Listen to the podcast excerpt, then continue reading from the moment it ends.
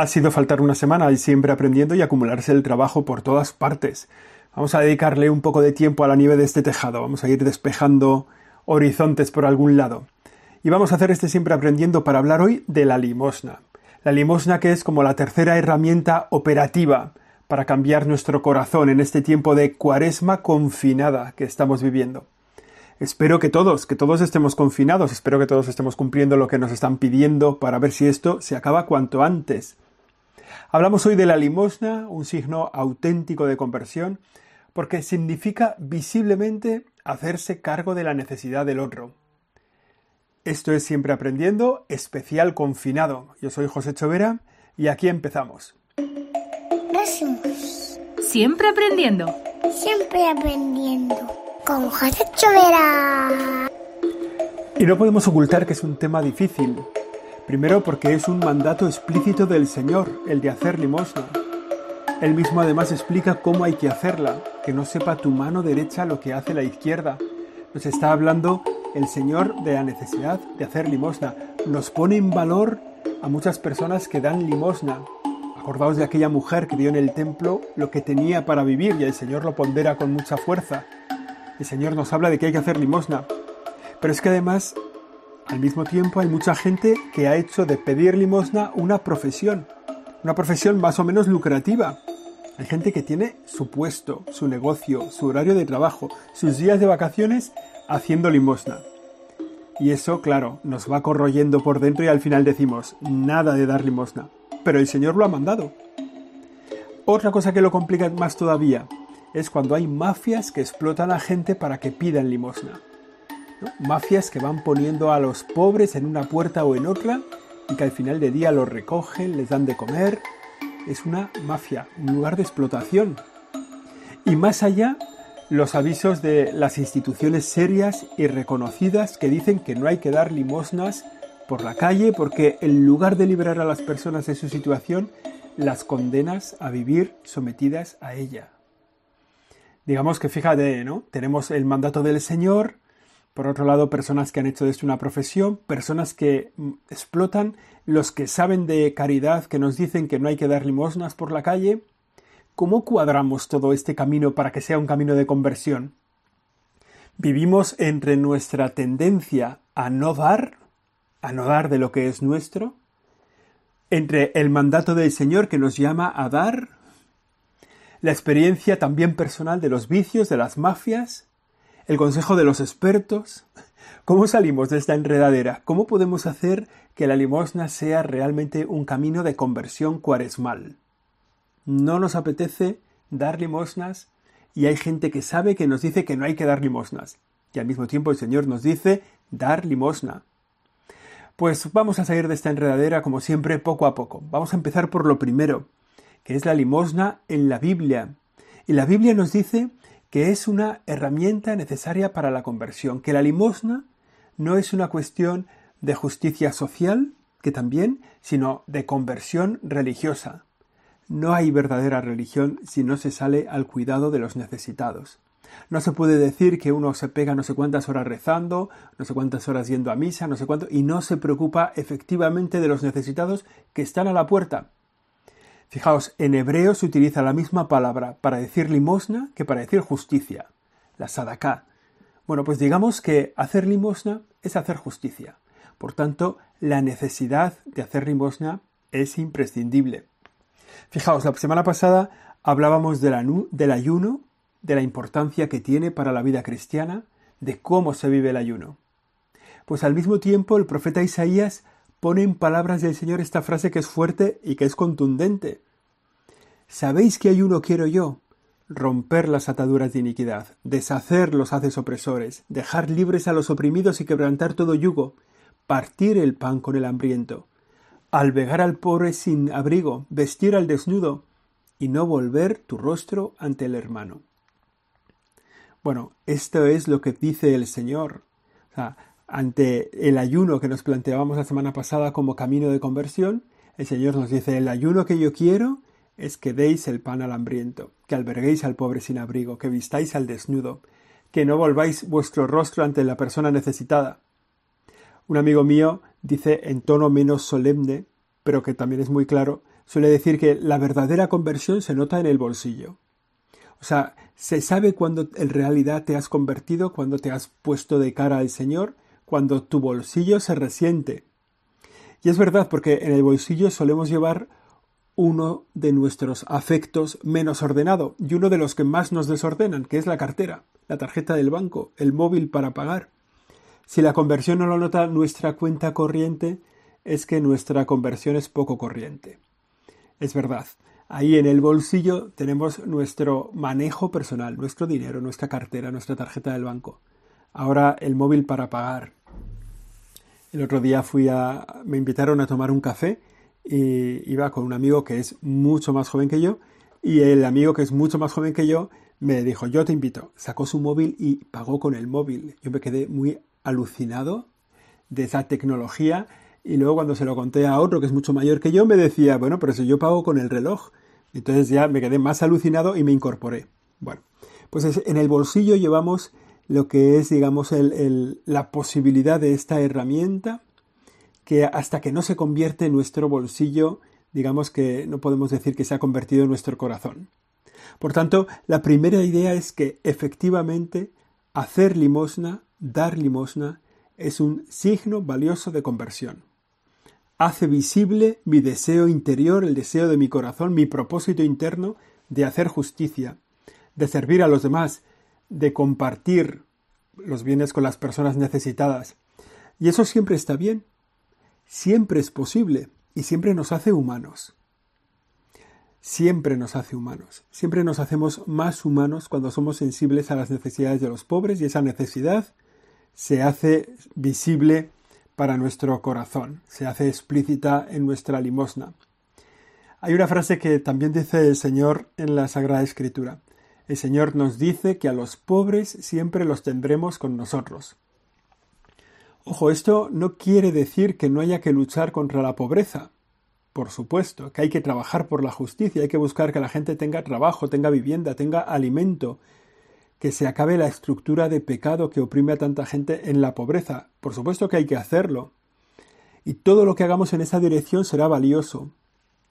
Me acuerdo que a la Madre Teresa de Calcuta le decían una vez que, que había que cambiar las estructuras para que no hubiera tantos pobres en el mundo. Y ella les contestó, dije, bueno, vosotros encargaos de las estructuras, irlas cambiando, pero mientras tanto dejadme que me ocupe de los pobres. Porque ocuparse de los pobres no es mantener la pobreza, no es hacer de la pobreza un modo de vida, sino ocuparse de las personas que realmente te necesitan. O sea que todo lo que se haga en esa dirección de acabar con las estructuras de pecado, de acabar con las estructuras que oprimen y mantienen y sostienen la pobreza en el tiempo, todo lo que se haga en esa dirección será bueno y valioso a los ojos de Dios. Pero la frase del Señor quiere decirnos, entre otras cosas, que a nuestro lado siempre tendremos gente necesitada. Los pobres siempre los tendréis con vosotros. Siempre habrá gente necesitada. Esto es siempre importante. Pero ahora más. Ahora tenemos, en este tiempo de confinamiento, tenemos más tiempo, estamos más desocupados. Y a nuestro lado, seguro cerca de nosotros, a lo mejor en nuestro mismo edificio, en nuestra casa, entre nuestros vecinos, entre las personas que están en nuestra lista de contactos del teléfono, hay gente necesitada a la que podemos atender. Quizá no sean pobres materialmente, eso es verdad, pero sí son necesitados. O quizás sí son pobres materiales, ¿eh? y tenemos que ayudarles, acompañarles también con nuestra limosna.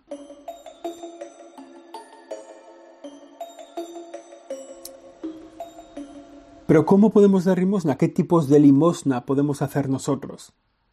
Una persona puede sentir que no está en condiciones de hacer limosna, pero creo que quien piensa eso se equivoca.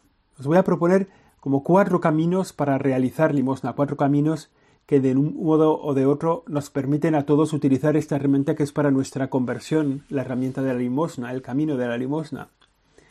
¿Por qué tienen que ser posible la, limosna para, para todos? Bueno, imaginaos que el Señor dijera, bueno, voy a hacer caminos para la conversión personal que no os sirvan a todos, que solo sirvan a algunos. Pues parecería que el mensaje es bueno, la conversión no es para todos, la conversión no está al alcance de todos. Eso no es cierto. El Señor pone caminos de conversión, la oración, el ayuno, la limosna, que están al alcance de todo el mundo. Por tanto, todos podemos hacer limosna. Y aunque una persona diga yo no soy capaz, no tengo esa posibilidad, no tengo con qué dar limosna, se está equivocando. Por eso vamos a pensar, vamos a ver los cuatro caminos con los que nosotros podemos dar limosna. La primera, la más evidente, es la que sale del bolsillo, la limosna económica. Dar el dinero que tenemos a otro que lo necesita, que lo necesita más que nosotros, ¿se entiende? Se entiende que nosotros también necesitamos el dinero, pero podemos encontrar a gente que lo necesita más que nosotros. Por eso la limosna económica. ¿Cuándo esa limosna es eficaz? Es eficaz para el que la recibe siempre. Siempre que nosotros damos dinero, por poco que sea la cantidad, a una persona que la necesita, esa limosna es eficaz, a él le sirve. Le permite ese día tomar café, o le permite ese día pagar la pensión, o le permite ese día... O sea, la limosna es eficaz siempre para el que la recibe. Ahora, no siempre es eficaz para nosotros. No siempre produce nuestra conversión. No siempre nos acerca más al Señor la limosna que damos. A veces puede servir para nuestro pecado, ¿eh? Dar limosna por orgullo, o dar limosna por, por desprecio al otro, o dar limosna para que los demás nos vean lo buenos que somos. O sea que la limosna, a veces, la limosna que damos, puede servir, siempre sirve para el bien del otro, del que la recibe, pero a veces no sirve para nuestro bien, sino que sirve para nuestra condenación. ¿Cuándo la limosna es eficaz para nosotros? ¿Cuándo la limosna nos produce conversión? Pues la limosna nos produce conversión cuando nos duele, cuando personalmente notas que te falta algo de lo habitual en tu vida, algo incluso de lo, de lo necesario. Por ejemplo, cuando notas cuando has dado limosna y notas que tú te quedas sin el café de la mañana, o que te quedas sin el paquete de tabaco, o que te quedas sin el pincho o la cerveza después de trabajar, o que te quedas sin salir de fiesta el fin de semana. Bueno, entonces es cuando la limosna está siendo eficaz para tu conversión. Para el otro ya hemos dicho que siempre lo es, pero para tu conversión es cuando te duele, eso está produciendo nuestra conversión. Esta es la limosna económica, la del dinero. A lo mejor no siempre podemos dar esta limosna, no nos llega para dar esta limosna. Bueno, pero no está mal mirar a los que tienen más necesidad que nosotros, porque a lo mejor les podemos ayudar. Otra clase de limosna es que siempre tenemos algo valioso que dar, que a lo mejor no es dinero, por ejemplo, nuestros conocimientos. Podemos compartir lo que sabemos. Segundo camino de limosna. Dar lo que sabes. Hay mucha gente necesitada de conocimiento, de que les enseñes algo, de que compartas tu sabiduría. Dar clases particulares, por ejemplo. Hacer apoyo escolar en la parroquia o con algún grupo de cáritas. Enseñar español a los inmigrantes. Son ideas de limosnas muy valiosas que podemos dar. Quizá ahora no podemos salir en estos días, ¿verdad? De confinamiento no podemos salir para hacer eso, nos tenemos que quedar en casa. Pero tenemos internet para dar clases por vídeos o por conferencias por YouTube. Podemos enseñar lo que sabemos. Qué bonito que si tú sabes, yo qué sé, historia, te pongas a hacer un pequeño canal de historia para contar cosas de la historia, enseñar al que no sabe. Compartir lo que sabemos, eso también está al alcance de todos. Es el segundo ejemplo de limosna. Primero el económico, el segundo compartir lo que sabemos. Un tercer ejemplo de limosna. Hemos dicho que podemos compartir nuestros conocimientos. También podemos hacer limosna con nuestros dones. Hay gente que es muy alegre, hay gente que es muy simpática, muy mañosa con los arreglos. Yo tenía un tío que, era, era súper mañoso con los arreglos y todo lo que se rompía en mi casa lo, se lo llamábamos a él, porque él lo hacía muy rápido y lo hacía muy bien. No nos podía dar a lo mejor la paga a los sobrinos, no tendría dinero para tanto, pero sí podía ayudarnos con los arreglos de casa, ponernos una mesa para que estudiáramos mejor, cambiar las luces del edificio para que no sé qué. Bueno, gente que tiene dones que puede compartir a los demás. Puede ser ese el camino de tu limosna. Mirar a ver qué dones tengo yo para compartir con las personas que tenemos gente. Vale la pena que lo pienses para ver qué dones tienes, para ver cómo los pones a disposición de los demás. Son dones que a lo mejor los demás nos descubren. Somos gente capaz de acompañar muy bien a los que están solos. Somos gente que es alegre y que donde estamos nosotros siempre hay buen ambiente y buen rollo. somos gente que somos laboriosos, tenemos una cierta capacidad para entender no sé qué. Bueno, pongamos ese servicio al bien de los demás. El tercer ejemplo de las limosnas, la limosna de compartir nuestros dones, de regalar nuestros dones. Todavía habrá gente a estas alturas de siempre aprendiendo, habrá gente que dirá que no tiene dinero, que no tienen conocimientos, que no tienen dones, y por tanto que ellos no tienen camino para hacer limosna, no pueden dar limosna. Bueno, como hemos dicho que este es un camino que pone el Señor, el camino para nuestra conversión, el camino de la limosna, pues todos tienen que poder hacer limosna. Y entonces estamos atascados en que uno dice yo no tengo dinero, no sé nada, no tengo dones, soy un tío cenizo, soy un gris, yo no puedo hacer limosna. Bueno, pues para ti hay un cuarto camino de limosna.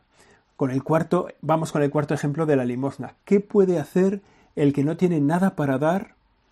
Otro camino de limosna y por tanto de conversión. Dar el tiempo. Todos tenemos tiempo.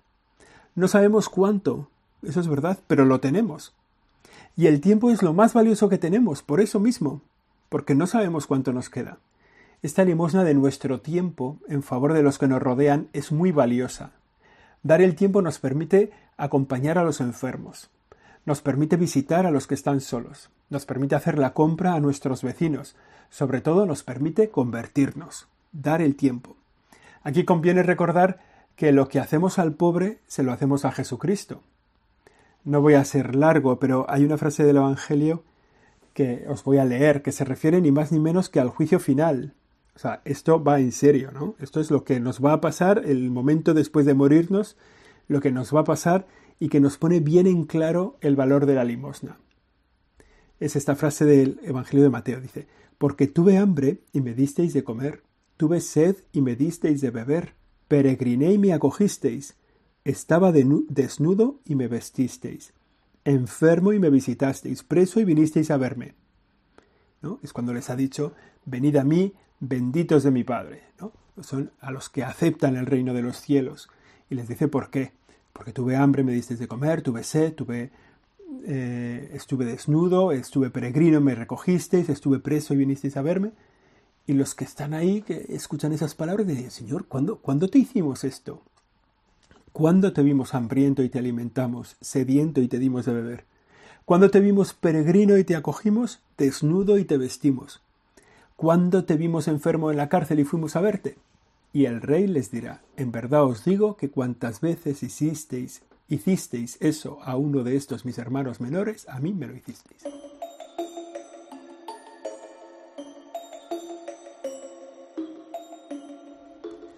Para resolver el sudoku, el sudoku con el que hemos empezado, al principio veíamos que Dios lo pedía, que muchas veces es una profesión de la gente, que a veces hay mafias detrás, que hay instituciones que lo saben hacer mejor que nosotros.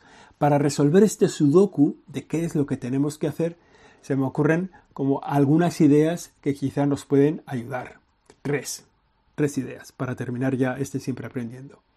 Yo creo que se puede ayudar con una limosna de dinero a quien conocemos bien, a quien sabemos que no tienen otro modo de alcanzar recursos los conocemos bien, sabemos cuál es su vida, cuáles son sus necesidades. Quizá es un vecino, es un familiar, personas que a lo mejor no lo piden, ¿eh? pero que nosotros tenemos seguridad de que lo necesitan. Ayudar también con limosna económica a las instituciones que sabemos seguro que son de fiar. A Caritas, por ejemplo. ¿no? Darle nuestra limosna a Caritas para que ellos la gestionen como gestionan, que gestionan muy bien.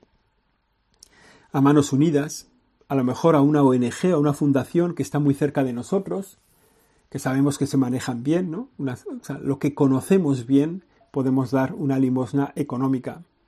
Porque estas instituciones no solo ayudan a los pobres, sino que les promocionan, les empujan a salir adelante, les exigen un poco, sacan lo mejor de las personas a las que ayudan, para que no se quede solo en eso, en una ayuda, sino que sea también un motor de cambio en sus vidas. Por eso la ayuda económica a las instituciones que son de confianza, a las que conocemos. Y a todo el mundo podemos ayudar con nuestro tiempo, nuestro conocimiento, con los dones que hemos recibido. Ahí, sí que podemos hacer una gran limosna diaria y sin complejos y sin temores. Yo creo que es un camino bonito el de la limosna. Es un camino que a veces nos rasca un poco por dentro y que cuanto más nos rasca, más necesario se nos presenta. Bueno, hasta aquí hemos llegado con este tema de la limosna, un camino de conversión que debemos transitar, una herramienta que debemos utilizar. Esto ha sido siempre aprendiendo, hemos renovado este esfuerzo de sacar adelante semanalmente este podcast en este tiempo de confinamiento.